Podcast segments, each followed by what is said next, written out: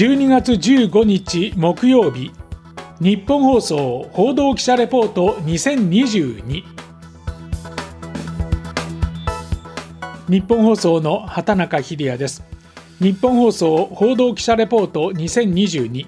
このプログラムは日本放送の報道記者が政治経済事件災害からこだわりのテーマまで日々取材し足で稼いだ現場の生きた情報をお伝えしていきます。毎週木曜日の午後に更新しています。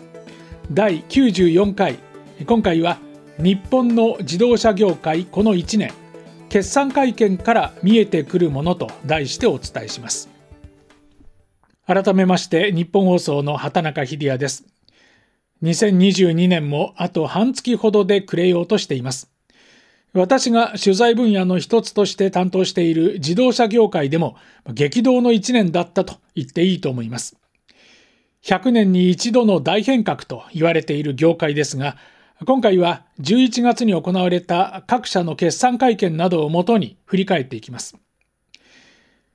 11月の決算は2022年度半期の通信簿ということになりますが、一言で言いますと、各社生産は減ったものの、円安などの影響で利益は確保と、こういうことになります。営業利益についてはトヨタ自動車を除く国内6社は増益となりました。しかし、原材料価格の高騰、半導体不足という逆風により、各社は幾同音に今後の見通しの厳しさをアピールしていました。トヨタの今健太副社長、日産自動車の内田誠社長、三菱自動車の加藤隆夫社長、鈴木の鈴木俊弘社長です。この決算は、この半年だけでなく、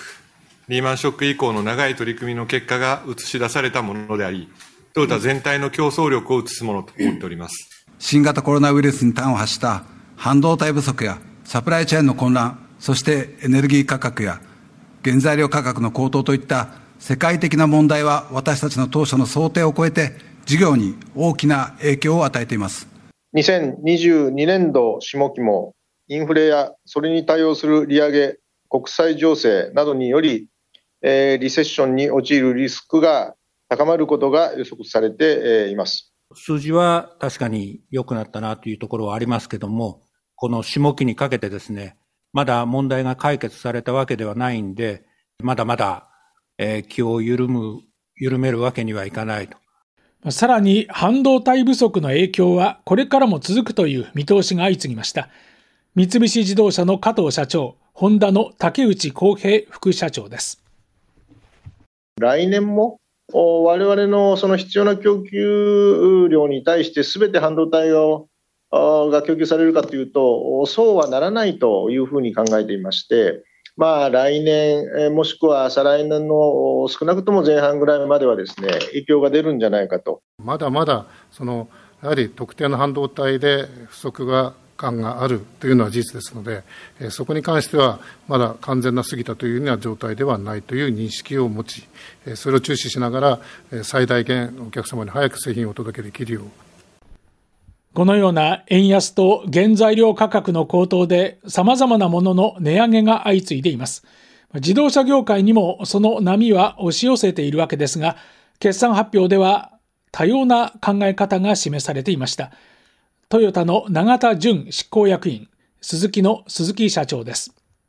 かなり、あの、上の方のレクサスですとか、あるいは、あの、ブランドの高いところについては、あの、少しお金を頂戴しておりますけれども、お客様の足、生活の足に関わるようなところについては、やはり慎重に見ながら、あの、値段を上げるのかっていうことを、あの、やらせていただいている。何でもかんでもついてる、そういうものが本当に自分の生活に必要な車なのかっていうのも含めて、考えていただきながら、我々もですね、どういうような仕様で車両を販売、値付けしていったらいいのかっていうのは、知恵を絞らなきゃいけないのかなと。下請け企業への取引価格の適正化を含め、模索が続いている状況です。続いては電動化の動きです。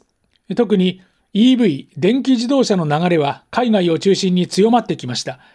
IEA 国際エネルギー機関によりますと、世界の道路を走る電気自動車の台数は去年2021年末の段階でおよそ1650万台、2018年の3倍に達しました。さらに去年販売された電気自動車の販売台数は中国が330万台、ヨーロッパは230万台、アメリカ63万台に上ります。EV 化への流れは予想以上に加速しているわけですね。一方で日本は2万台余り。日本は EV 化が遅れているんではないか。こういう指摘も出ているわけです。日本自動車工業会では敵は内燃機関ではなく炭素であるとしてカーボンニュートラルに向けて EV だけではない多様な選択肢への理解を求め続けていますが EV 化についての意識そのものは日本でも徐々に芽生えつつあるようです新型系 EV が今工場を出発しました。日産サクラそして EK クロス EV は日本における電気自動車のゲームチェンジャーになると確信しています。カーボンニュートラル社会実現の一助となる新世代の KEV と言えるでしょう今年5月には日産自動車と三菱自動車が共同開発した軽自動車の EV が発表され、今年の日本カー・オブ・ザ・イヤーを受賞しました。こうしたことから2022年は日本の EV 元年とされています。各社は今年どのような動きを見せたんでしょうか。トヨタはスバルと共同開発した EV BZ4X のリース販売を始めました。リースとしたのはトヨタの一つの戦略とみられます。今後の方針について永田純執行役員です。バッテリー EV 方針変わったのかっていうことにつきましては、2030年に350万台をあのやっていくんだっていうふうに申し上げまして、あの、そその中で、あの、うち、あの、レクサスについては100万台ぐらい。ここの基本ラインは変わっておりません。ホンダはソニーと EV の販売に向けた合弁会社、ソニー・ホンダ・モビリティを設立したほか、決算会見でも電動化への投資をアピールしていました。竹内副社長です。米国においては、EV 用バッテリー生産合弁会社の設立と、オハイオ州で生産することを LG エナジーソリューションと合意をいたしました。また、ホンダはオハイオ州にある3つの既存工場に北米の北米におけるおける EV の生産のハブ拠点へと進化させることを決定いたしました。そして内燃機関、エンジンにこだわりを持っているとされるマツダも11月の記者会見で2030年までに電動化に向けて1兆5000億円の投資、同じく2030年に世界販売に占める EV の割合をこれまでの計画の25%から40%に引き上げることを明らかにしました。丸本明社長はこのように話しています。決して内燃機関をないがしろにしているわけではなくて、やはり EV のその規制の動向とかお客様のニーズ、重要性、あとは、まあ、社会インフラの開発状況等を見ながらですね、フレキシブルに対応していくのが取るべき道であると。さらにマツダは、ローム、今線電機製作所、温度、中央化成品など7社とモーター、インバーターなどで構成される電動駆動装置の開発生産で協業することも明らかにしました。7社の中にはマツダの地元、中国地方に拠点を置く企業もあります。広瀬一郎専務です。電動化の進展とともに地域経済が持続的に発展していくためにはマツダを含めたサプライチェーン全体でこれに対応していく必要があります。電動駆動ユニットについても、その設計、開発、そして製造まで行きつかんでものが作れるような能力を私たちは備えないといけないと。ものづくりにおいては、海外への拠点構築、水平分業という流れが強まっていますが、そうした中で地域経済を守りながら一気通貫というマツダの姿勢は一つの見識だと思います。EV 化については日本はまだ踊り場という感が否めません。産業構造の転換を含め、その変化は丁寧なのか鈍いのか、評価が定まるにはまだしばらく時間がかかりそうです。と、各社の決算発表などから見えてくるものを振り返りましたが、一方で指摘しておきたいことが一つあります。それは決算ではあまり語られない利益剰余金の存在です。利益剰余金、いわゆる内部留保ですけれども、今回の決算では、例えばトヨタは27兆円余り、ホンダが10兆円近く、日産も4兆円近くを計上しています。いずれも前期よりも増加しているんですね。各社の決算発表で気になるのは、日本経済の立て直しや来年の春闘に向けて賃上げの流れが強まる中で、各社は今後の見通しは厳しいとま、いわば予防線を張っているように見えることです。